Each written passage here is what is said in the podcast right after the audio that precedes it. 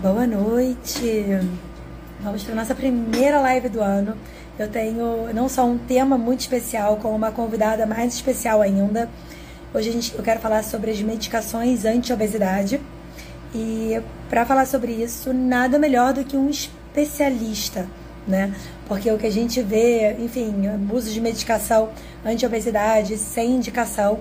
Então, é, vou receber aqui a, a endocrinologista Isabela Leão, é, que é, enfim, é médica formada pela Universidade Federal do Rio de Janeiro, pela FRJ, fez especialização em clínica médica, com residência pelo Hospital Federal do Rio de Janeiro, é endocrinologista, tem titulação pela, pela Sociedade de Endocrinologia, enfim, então a gente traz aqui uh, pessoas uh, com excelentes formações acadêmicas, né?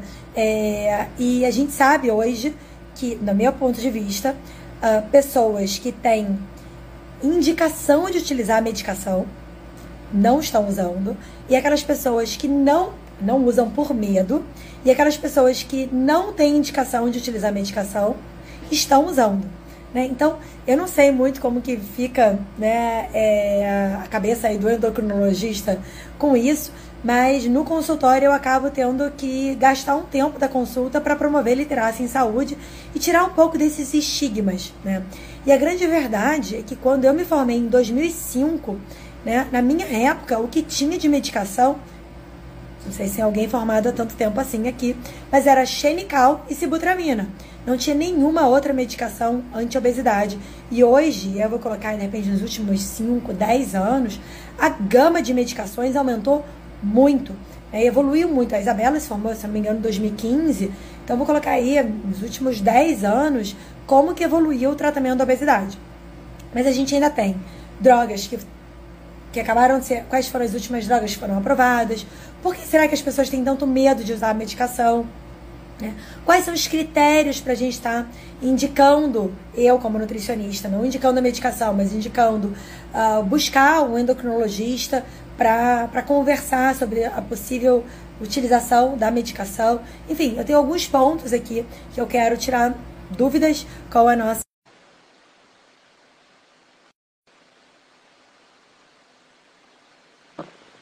Se vocês quiserem mandar. Boa noite. Vocês estão me vendo bem? Estão me ouvindo direitinho? Estou te vendo. Super obrigada pelo convite, você ter aceitado aí. Pleno janeiro, a gente está conversando é, sobre medicações. É, obrigada, Isabela. Eu te fiz uma breve apresentação sua. Só me fala, você, tá, você trabalha, atende em consultório como endocrinologista. Hoje você está no IED também, não? Não. Sabe? Primeiro eu queria agradecer, eu realmente estou muito honrada com o convite. Eu acompanho super o seu trabalho há anos já, assisto várias lives no horário que dá, mas assisto. E então, eu sou endocrinologista, né? Tenho minha formação toda na UFRJ. Estou lá na UFRJ atualmente como mestranda e médica colaboradora do ambulatório de diabetes tipo 1, porque é a minha dissertação, o tema da minha dissertação de mestrado. Mas já fiquei dois anos quando eu estava como professora substituta no Hospital do Fundão, no ambulatório de obesidade grave e cirurgia bariátrica, inclusive junto com a Fernanda, que você conhece, Fernanda Matos e tudo mais. Mas minha prática hoje ela tá mais focada realmente no público do consultório, que eu atendo na zona sul do Rio. E óbvio que, como qualquer consultório de endocrinologista, o carro-chefe são os pacientes buscando tratamento para sobrepeso e para obesidade. Então, é o que a gente mais vê no dia a dia. E me conta, o que, que tem de drogas, né? Como eu estava colocando em 2005, quando eu me formei, e o que eu aprendi na faculdade, que a gente tinha ali era xenical, cibutramina, talvez mais alguma, e nos últimos anos evoluiu muito o tratamento da obesidade.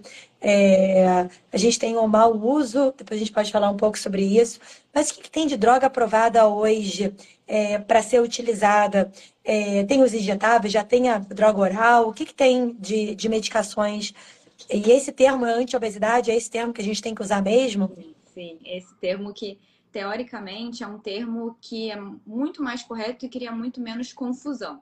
Porque desde os tempos da sibutramina, eu acho que todo o medicamento anti-obesidade que promove perda de peso já teve o seu momento vedete, o seu momento que foi utilizado totalmente indiscriminado e com uso que a gente fala que é para um desejo social de perda de peso e não uma necessidade para a saúde mesmo, considerando a obesidade como uma doença, que é outro confundidor que muita gente tem também. As pessoas ainda resistem, até profissionais de saúde mesmo, a considerar a obesidade como doença. E como a obesidade é uma doença crônica, estão sendo desenvolvidos cada vez mais medicamentos para tratar essa doença crônica e seriam os medicamentos anti-obesidade.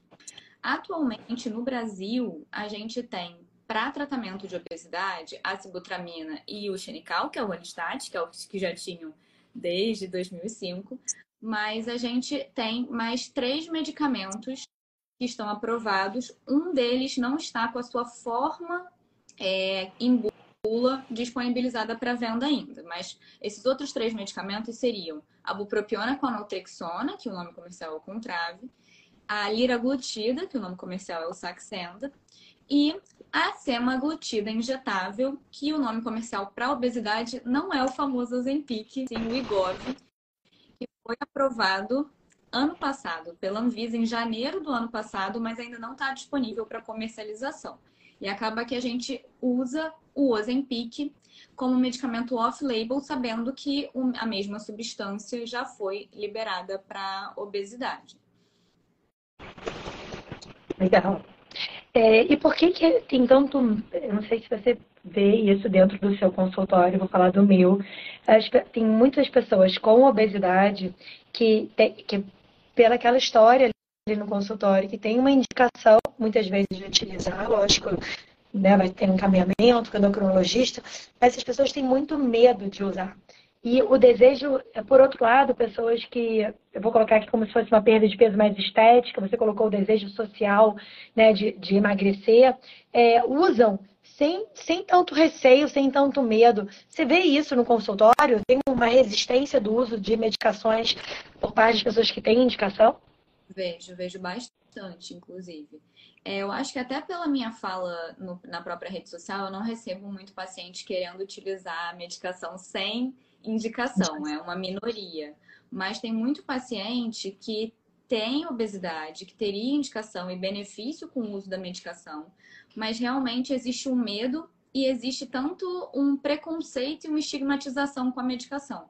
Porque é aquele remédio que eles veem todo mundo da empresa usando, ou várias amigas usando, para perder uns quilinhos. Agora, essa época de final de ano, carnaval, a gente tem até redução dos estoques nas farmácias, porque é um boom né, do, de pessoas buscando um emagrecimento para, enfim, vários tipos de eventos, né? Mas a gente vê que os pacientes, eles Primeiro, até por esse desconhecimento e a falta de compreensão de que a obesidade é uma doença crônica e poderia ser tratada assim de forma farmacológica. Ainda tem muito aquele julgamento de que a gente tem que simplesmente comer menos e se exercitar mais e que para que, que eu vou utilizar uma medicação se eu teria que praticamente só fazer essa mudança e eu perderia peso. Existe também tem muita badalação na mídia, principalmente em relação ao Ozempic, que é o que está mais famoso. E aí cada hora sai uma notícia falando ou um efeito colateral que não é relevante. Ano passado teve a face do Ozempic, que o rosto cai quando você usa. E depois teve o bumbum do Ozempic, que o bumbum cai quando você usa. Gente, a gente emagrece, dá uma flacidez. É, pode acontecer com qualquer um, né? Em qualquer modalidade de emagrecimento.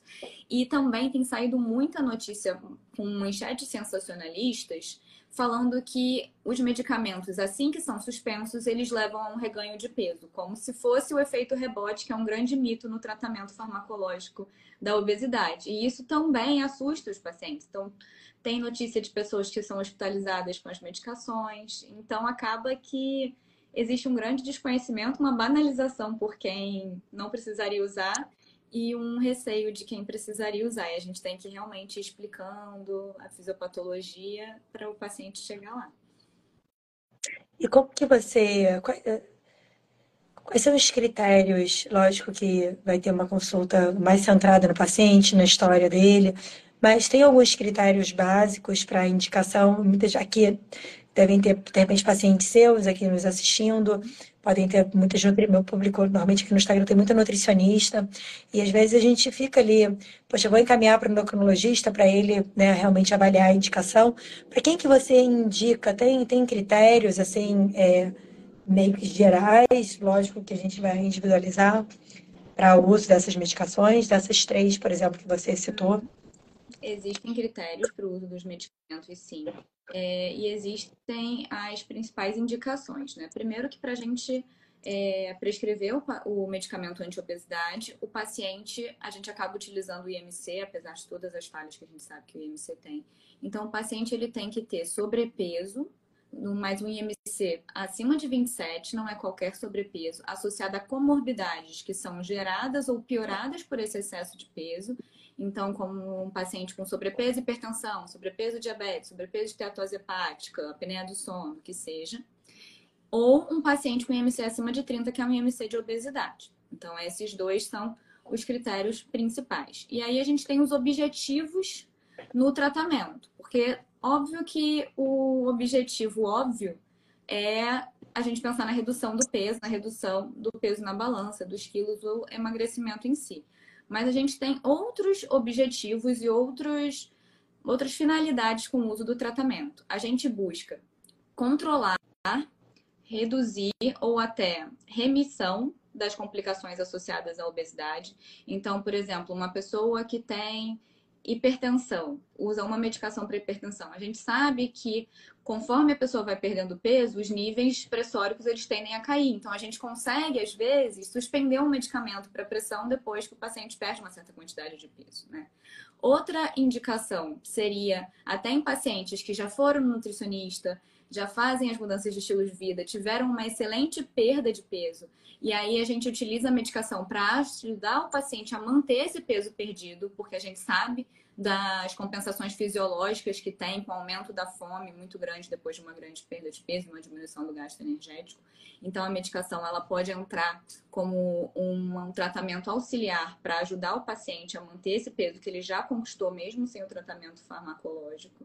Em pacientes que fazem bariátrica também e que a gente consegue um reganho de peso, né? Porque existe a possibilidade de reganho de peso com a bariátrica, já tem estudos com segurança com alguns desses medicamentos. Eu acho que esses são os pontos principais que a gente vê de indicação das medicações anti-obesidade.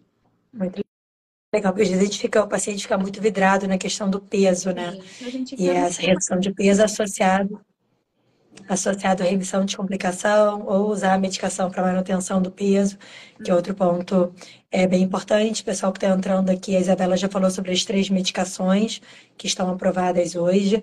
É, e aí o que eu queria é que você me, não precisa ir muito a fundo, que para a gente entrar, não entrar em fisiopatologia nem nada disso. Mas assim, a gente vê a perfis, uh, tem a questão do IMC que você trouxe, né, como um parâmetro, mas a gente vê que tem alguns pacientes com perfis é, de consumo alimentar um pouquinho diferente. Aqueles pacientes têm muita fome, tem outros que são muito compulsivos, outros são mais impulsivos, impulsivos outros são mais beliscadores. É, essas medicações elas vão servir para todos esses perfis. Uh, a gente, o endocrinologista associa drogas. Como que fica? A compulsão reduz. É, não estou dizendo aqui no, no, no, paciente que tem transtorno de compulsão alimentar, né? Mas assim, que tenha mais compulsão ou que tenha mais impulsividade, como que fica essa, essa prescrição das medicações? Então, saiu um trabalho no ano passado, só que é um trabalho que ele gera bastante polêmica, que dividiu é, os pacientes com obesidade em diversos fenótipos de alimentação e tinha um que era o de baixo gasto energético. Então, tinha o paciente que se alimenta com grandes volumes, tinha o paciente beliscador, tinha um paciente da fome emocional, que, ou dos cravings também, que é aquela fissura alimentar, e o paciente que tinha um baixo gasto energético. E baseado nesse trabalho, foi discutido que a gente poderia utilizar os mecanismos de cada medicamento para associar a fome daquele paciente. A gente sabe que teve muita superposição dos padrões alimentares nesse trabalho, então a gente ainda não tem uma resposta 100%. A gente tenta, baseado no que o paciente passa para a gente na anamnese, mas por enquanto a gente vai fazendo uma tentativa e erro e a gente pode sim associar alguns medicamentos. Tem medicamentos que não podem ser associados entre si, mas outros a gente consegue fazer associação de medicação e ajuste de dose também.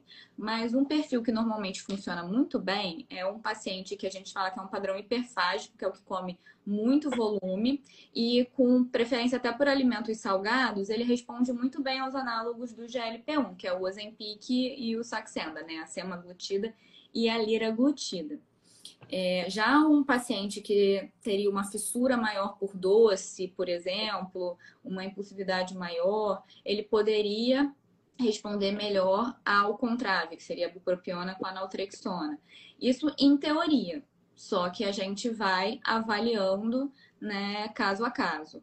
O xenical, por exemplo, que é um medicamento que é muito pouco usado hoje em dia, a gente usa ele antes das refeições. Então, se é um paciente que não tem uma alimentação muito grande nas refeições, ele tem um padrão mais beliscador, o xenical não vai fazer muita diferença para esse paciente, porque não vai diminuir tanto assim a absorção de gordura e a, atuar na perda de peso. Então a gente vai avaliando e tem que avaliar também, Anne, o perfil de segurança do, do medicamento para cada paciente. Então, idade, outras comorbidades, outros benefícios e por aí vai. E se associa drogas, tipo esse contrave com análogo de LP1? Não, ou não? Usa ser associado. Poderia. Eu que eu não usei essa associação. É, acaba que, assim, o análogo de GLP-1, ele tem um mecanismo diferente dos demais, né? Que ele vai no receptor do GLP-1. Então, ele poderia ser associado tanto com a sibutramina, por exemplo, quanto com o Contrave, quanto com o, o Orlistat. Então, ele poderia com um perfil de segurança. Mas a gente vai tentando também pensar na questão custo do medicamento, porque todos esses medicamentos novos, eles são muito caros. Então, é difícil a gente conseguir associar duas drogas e ainda o paciente ter que arcar com o restante do custo do tratamento. Porque não adianta nada o paciente estar utilizando a melhor medicação possível e não conseguir ir na nutricionista, não conseguir fazer uma terapia, se isso for necessário para ele, não conseguir fazer uma atividade física, porque hum, a medicação ela é um auxiliar. O tratamento farmacológico é como se fosse o segundo degrau que eu falo no tratamento para sobrepeso e obesidade. A base são as mudanças de estilo de vida mesmo. E a gente tentar melhorar a qualidade de sono, alimentação, exercício físico, diminuir usar o álcool, tá, ter tabagismo, controle de estresse, por aí vai. Isso é super importante, né? Porque é, que era até um ponto que eu queria colocar aqui, Sim, eu não sei exatamente quando, você vai saber, quando que começou né, o, o uso né, tanto do Zempic quanto das outras, dessas novas medicações. Deve ter o que, cinco anos, quatro anos. Mas eu, ano passado e ano retrasado, eu recebi muita gente que perdeu ali seus 10, 15 quilos, estava com seus 50 quilos, feliz da vida, mais ou menos feliz, às vezes reclamando que não tinha muita massa magra, mas ali feliz com aquele peso que nunca teve, as, as custas consumindo uh, os 50 quilos, 55 quilos, é, a base, a alimentação à base de chope com pastel de Nutella, né, e querendo tirar a medicação, e medo de tirar essa medicação, de recuperar o peso perdido. Então, é, provavelmente pessoas, né, tem aqui perfis, tenho alguns perfis de pacientes, né, que com uma história muito similar a essa, variando o pastel de, de Nutella com algum outro, né, com, na verdade foi com a ausência de mudança do estilo de vida que você colocou como base, né. Como que fica essa orientação, né, porque é muito fácil, é, e aí vou colocar todo mundo na roda, pode ser o nutricionista, o, o, a, o clínico, o educador físico, ah, tem que melhorar a alimentação, uhum. né? Tem que comer mais legume, tem que isso, tem que aquilo, né? Como que fica essa né, no início de tratamento, essa orientação em relação ao estilo de vida. É óbvio que você já trouxe aqui, a gente sabe disso, que tem é, é, adjuvante, né? A, a, mudança do estilo de vida é um ponto, a medicação ela vem para ajudar, às vezes, a manter essa mudança, ajudar a ter um resultado maior, enfim, né? As coisas são. E de repente, se a medicação não teve efeito, vai de repente uma bariátrica, ou nem tem medicação, vai bariátrica direito, enfim, tem, tem as, as gradações, né? Os, né? O tratamento ali, é, graças a Deus, várias opções de tratamento, muitas delas são complementares, mas como que fica essa questão do, da, da orientação em relação ao estilo de vida, porque a gente sabe que orientações vagas não funcionam, né? Tem que uhum. fazer isso, tem que fazer aquilo. É... Como que você faz esse combinado com o paciente que, enfim, vai gastar um pouco menos de medicação, mas vamos embora procurar um personal, vamos embora para uma terapia. Como que isso é abordado na sua consulta, Isabela? Então, é, eu já recebi alguns pacientes que estavam utilizando a medicação por conta própria e estavam buscando como parar de usar a medicação, até por questão de custo, mas sempre com esse medo. A gente fala que esse medo é quase que uma dependência psicológica do medicamento. E não é dependência no sentido de que ele vai causar abstinência. A gente pode estar utilizando a medicação e parar de usar, porque normalmente é o Ozempic que a gente está falando, mas a gente pode parar de usar abruptamente. A questão é que a pessoa chegou num peso, não fez o dever de casa, digamos assim, não fez as mudanças para realmente permanecer nesse peso, e às vezes é um peso que ela não vai conseguir manter com uma boa qualidade de vida. Ela vai ter que abrir mão de saída com os amigos, não vai poder furar um treino, e isso não é qualidade de vida. Normalmente eu tento conversar isso com o paciente também, porque às vezes a gente coloca um número na cabeça, um corpo na cabeça, e não é uma coisa que a gente consegue sustentar. E isso não é o nosso peso ideal. Isso daí, na verdade, acaba virando um transtorno na nossa vida. Mas geralmente eu uso até o exemplo dos próprios estudos científicos que testaram esses medicamentos. Nenhum estudo científico, eu falei até isso no consultório outro dia, aplicou medicamento no, no paciente do grupo de estudo e mandou ele sentarem no sofá para ver o que acontecia. Não é isso que acontece. Na verdade, os grupos eles são sempre incentivados a fazer atividade física, tem uma alimentação com restrição calórica e o grupo teste, ele além disso vai utilizar a medicação. E aí a gente vai ver a diferença. Então, a pessoa está fazendo uso do remédio e não estar fazendo as mudanças de estilo de vida, ela vai ter um resultado muito aquém do esperado. E no caso desses pacientes que acabam tendo uma alimentação com um valor nutricional muito baixo, eles ainda podem correr o risco de ficar desnutridos, vão perder muita massa magra. E isso depois, para manter o peso, vai ser péssimo, porque eles vão ter uma diminuição do gasto basal, né, gente? Eu tento explicar essas é, e foi até o que o, o doutor Bruno Halpen, ele postou, se não me engano, foi semana passada, uhum. é, falando que às vezes as pessoas buscam, vou colocar aqui um peso baixo, as custas de uma medicação, de uma má qualidade de alimentação, você está buscando uh, uma falsa saúde, né? Que, que, na verdade, que saúde é essa? Né? Que você tem que é, abdicar, às vezes você quer um, um peso ali que não é um peso provavelmente saudável para você, né? E que, e que você vai necessariamente estar abdicando de uma série de, de questões que são importantes. A gente sabe que o social é um dos pilares, né? Os nossos relacionamentos são super importantes. E, e, e como manter isso, né? É, esse corpo, esse corpo magro é, né? saindo ali do, do, do que é real. Então, muito legal. Tem uma outra coisa que acho que você falou, começou a falar, eu não sei se eu te interrompi, é, sobre essa questão da, quando a gente fala de, de, de peso, né, sempre pensando tanto na estética, mas do paciente que tem uma obesidade maior, é, paciente que perde ali 15% do peso. É, esse conceito novo de obesidade controlada seria passa por isso, por um percentual de perda de peso, o paciente consegue manter, mesmo ainda com um peso lá, esteticamente fora dos padrões? Me fala, fala um pouquinho sobre o que, que seria isso. Fora do, do IMC. Então, esse conceito de obesidade controlada, ele, na verdade, é uma coisa que é nova, mas a gente já pensava há um, um tempo, né? Até o Dr. Bruno Halper, que participou né, do paper que colocou esse conceito na literatura, mas ele é, é bem fácil da gente fazer, mas é uma informação que nem sempre as pessoas perguntam em consulta. Então, o nosso corpo ele decora qual é o nosso peso máximo. Então, esse peso máximo, teoricamente, é o peso que o seu corpo vai defender e vai ser difícil você sair dele. Por isso que emagrecer é sempre uma, um processo ativo, né? E não um processo passivo. Quando é passivo, normalmente é doença. E aí a gente vê, recebe o paciente, a gente vê o peso que ele está no momento e o peso máximo que ele estava. Se é uma pessoa que nesse peso máximo tinha um IMC até 39,999, que chega a ser uma obesidade moderada, a gente considera que se ele tem uma perda de peso de 5%, ele tem uma obesidade reduzida. Mas se ele já teve uma perda de peso maior que 10%, já é uma obesidade controlada. Uma pessoa com mais de 40 de IMC, ela tem, ela tem uma obesidade reduzida com perdas de peso entre 10% e 15%, uma obesidade controlada mais que 15%. E da onde que saíram esses números? Porque são números que mostram melhora em comorbidades em outras doenças associadas à obesidade. Então, questão de pressão, esteatose hepática, diabetes, melhora de qualidade de vida, parte de mobilidade, osteoarticular. Então, daí que surgiram esses números. Com comparação até com o que a gente faz com diabetes, hipertensão, que não necessariamente a pessoa tem que estar com a pressão normal para estar com a pressão com a hipertensão controlada e nem com a glicose normal para estar com diabetes controlado.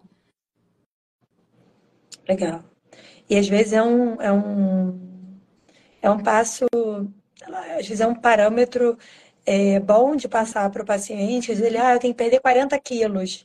Calma, né? Não sabe se você perder 40 quilos, né? A gente vai ter os benefícios importantes, às vezes, de uma redução, como você colocou, de uma esteatose hepática, uma perda de peso de 15%. Né? É, e me fala o que que é. Fala, meu amor. Deixa você de leite. Pode. Você deixa doce de leite? Eu comprei doce de leite ontem. É, quais os pontos é, cruciais uh, que, eu, assim, que você considera importantes que o profissional de saúde, seja nutricionista, enfim, é, precisa ter atenção uh, para pacientes que utilizam a, a medicação, né? Não sei, exame de sangue, alguma coisa. Porque às vezes o, paciente ele vai no endocrinologista, não sei exatamente como que você faz, mas às vezes seis em seis meses, de três em três meses. E às vezes vai no consulta do nutricionista mais frequente, ou leva um exame antes. Enfim, tem alguma, algum ponto que você considera importante é, do profissional saber, não sei se são dos efeitos colaterais, de alteração em exame, que você acha que seria interessante é, de estar tá trazendo aqui para os profissionais estarem alerta em relação às medicações? Eu acho que a gente tem que ter alguns pontos de atenção. Geralmente, no começo do tratamento, eu gosto de ver o paciente uma vez por mês, assim, nos primeiros três meses. Aí depende da disponibilidade do paciente. E quando ele não é, vai para a equipe multidisciplinar, né? Quando ele ainda. Porque a nutricionista, as pessoas são um pouco resistentes às vezes, porque eles falam, eu sei o que comer, eu não preciso da nutricionista agora. Aí eu tento manter ele um pouco mais perto para ter aquela prestação de contas. Mas se eu sei que ele está indo na nutricionista, aí ele pode vir um mês na nutricionista, um mês em mim, ou de três em três meses em mim, dependendo de como é que está o, o acompanhamento com os outros profissionais. Porque eu acho que ele tem que estar tá com alguém para mantê-lo motivado até continuar, né? Vendo os resultados e tudo. Mas em termos dos exames ou até parâmetros clínicos, vai depender muito da medicação. Por exemplo, o Orlistat, ele diminui a absorção de gordura no intestino. Então, a gente vai diminuir vitaminas lipossolúveis, A, D, E e K. Então, a gente tem que ficar de olho. Alguns trabalhos até defendem que a gente faça suplementação com polivitamínico para evitar faltas. Agora, se a gente vai pensar numa sibutramina, quando o paciente pode utilizar a sibutramina, a gente tem que ficar de olho na pressão desse paciente e na frequência cardíaca, porque são parâmetros que podem alterar no paciente. Se alterarem demais, a gente vai ter que suspender a medicação, né? Agora, em termos do Ozempic e do Saxenda, a gente não tem nenhuma grande alteração assim de ruim nos exames de sangue. Se a pessoa tiver um diabetes, ela vai ter uma melhora, né, nos parâmetros de glicose e tudo. Pode ter melhora também na, na parte de, de colesterol discreta, mas o que a gente às vezes vê, mas também relacionado a uma perda de peso mais acentuada, pode ser o surgimento de cálculo na vesícula, né? Que, mas isso pode pode acontecer com emagrecimento acentuado, acontece muito pós-cirurgia bariátrica, por exemplo. Os estudos eles mostraram que tem um aumento de 1% no grupo que usou os agonistas do GLP-1, mas é uma coisa que a gente acaba verificando com um pouco mais de, de frequência, assim.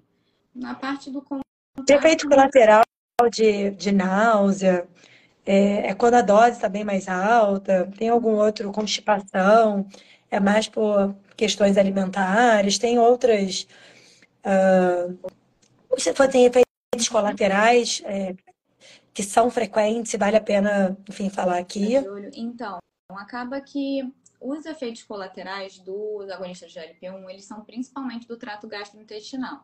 porque são medicamentos que eles diminuem a nossa fome, eles vão, né, no nosso sistema nervoso central, no centro da fome, e aumentam o nosso, a nossa sensação de saciedade ao longo do dia mas eles também vão trabalhar no pâncreas para o controle do diabetes. Mas em termos de trato gastrointestinal, existe uma diminuição da velocidade do esvaziamento do estômago com essas medicações, que é um dos motivos pelo qual a pessoa reduz a porção dos alimentos, da, da alimentação, assim, nas refeições.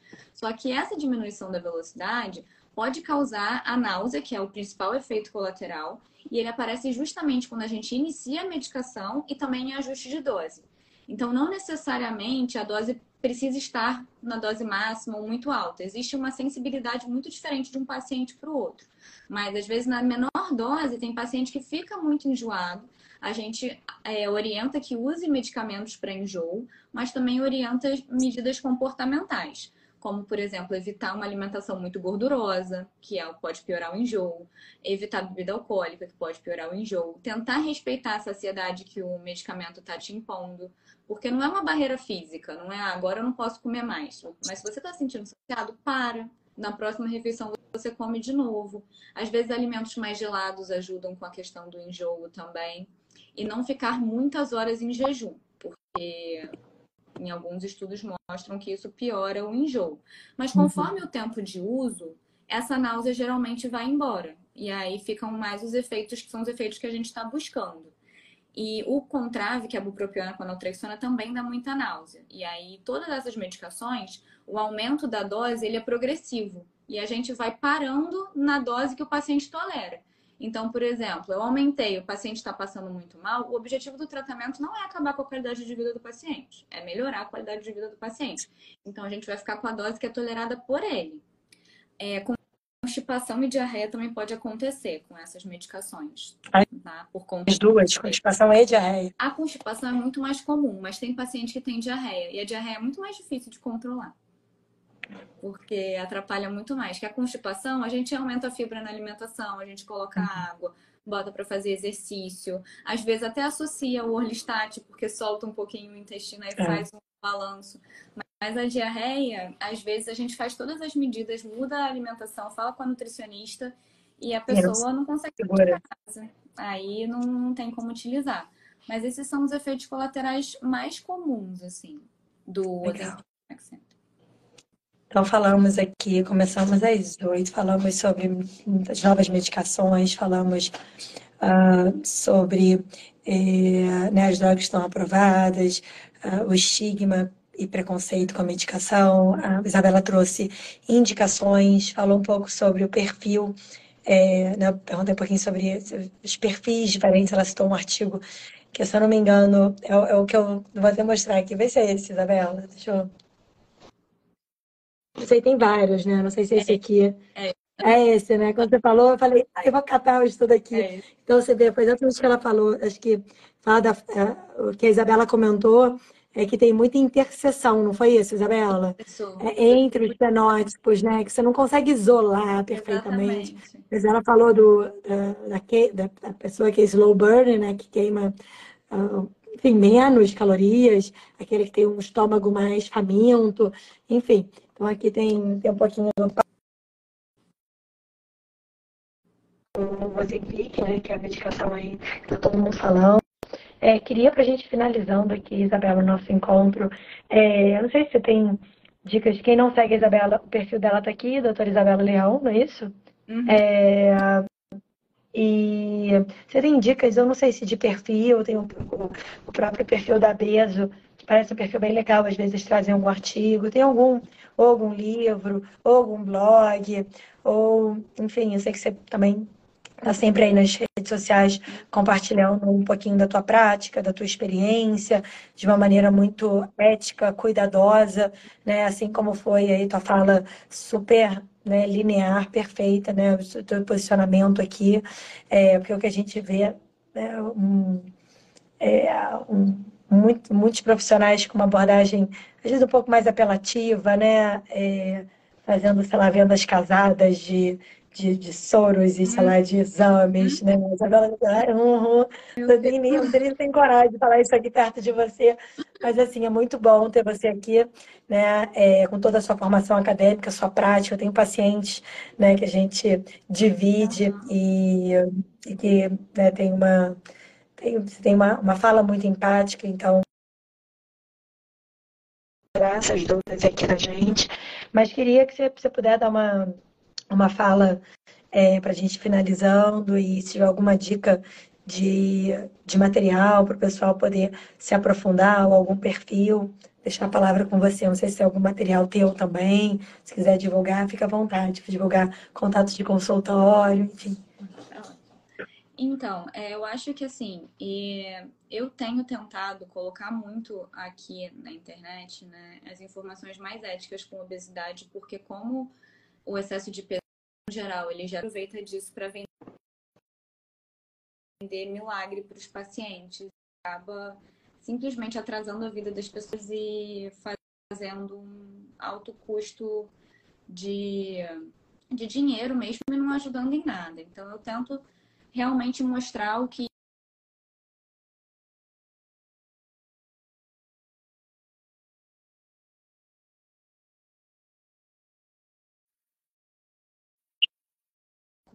Então, eu tento mostrar o que, que, tem de evidência na literatura em termos de medicamento. O medicamento ajuda sim. Não é para a gente ter medo nem preconceito contra um medicamento. A gente tem que utilizar com critério, não é para todo mundo, é um medicamento contra uma doença específica. E utilizar de acordo com o perfil do paciente e também com a disponibilidade do paciente, porque não adianta nada também a gente, da mesma forma, até eu sempre ouço você falando do guideline da Sociedade Canadense, que falava do Ask Permission para falar sobre a questão do peso, né? Porque tem paciente que vem no meu consultório para falar do colesterol e que tem obesidade, mas eu não vou tocar no assunto do peso naquele momento, sabe? Quando ele não está pronto para isso. E tem paciente que não está pronto para utilizar a medicação, por mais que ele tenha indicação de utilizar. Então, a gente vai conversando, explica o que, que é, a pessoa não está interessada ainda. Então a gente vai fazendo, deixando aquela base mais sólida e vai fazendo o tratamento individualizado para cada indivíduo e buscando saúde, não necessariamente buscando um número na balança. É que eu falo para os pacientes: a gente andando na rua, ninguém sabe quanto a gente pesa, só a gente que sabe. Então, não é importante chegar no número X. O importante é a gente ter, buscando essas pequenas metas de aumento de saúde, sabe? E acaba que é, a Beso tá com muito conteúdo legal, tá com vários e-books gratuitos, tanto de teve de lanche na escola, teve o e-book explicando o que é obesidade controlada, opções de lanche. É, eu acabo seguindo vários nutricionistas aqui, até para pegar dica de receita e também conseguir ajudar um pouco o paciente com escolhas alimentares. Eu não faço dieta, tá, gente? Dieta com nutricionista. Mas eu acho que a gente não tem acesso a educação nutricional na faculdade de medicina. Então é uma coisa que eu corro muito atrás por fora, porque a gente não tem aula disso. Pelo menos na minha época não tinha aula disso, sabe? Então eu acho que é uma falta. E eu estou super à disposição para quem quiser tirar dúvida. No meu perfil tem o link para marcar consulta no consultório para quem quiser. Eu atendo na Zona Sul, atendo online. É, se alguém quiser tirar qualquer dúvida, eu estou super à disposição. E muito obrigada pelo convite, Anne. Obrigada, gente. É, também adoro, sigo a Beso. Às vezes tem alguns atritos ali, né? Como qualquer Aham. perfil tem atrito. É, a Isabela, mais uma vez, obrigada pela também que é excelente. Acabei de. É, obrigada pela sua fala. Então, o perfil da Isabela está aqui e vou farei o possível aqui para deixar esse encontro salvo, como o pessoal adorou. E, gente, ó, um beijo e deixo o convite aqui, dia 29 de janeiro, eu vou fazer um workshop de emagrecimento e comportamento. Não vou falar de medicações, porque as medicações foram faladas hoje, e não compete a mim falar sobre medicação, mas eu vou falar sobre prescrição dietética e comportamento, que acho que é um, um, tripé, é um tripé importante aí. É, na verdade, tem a perna do exercício físico também, e, e eu preciso de um pouquinho mais de tempo é, para conversar isso com vocês. Então, ó, um beijo e uma boa final de terça-feira. Tchau, tchau, gente.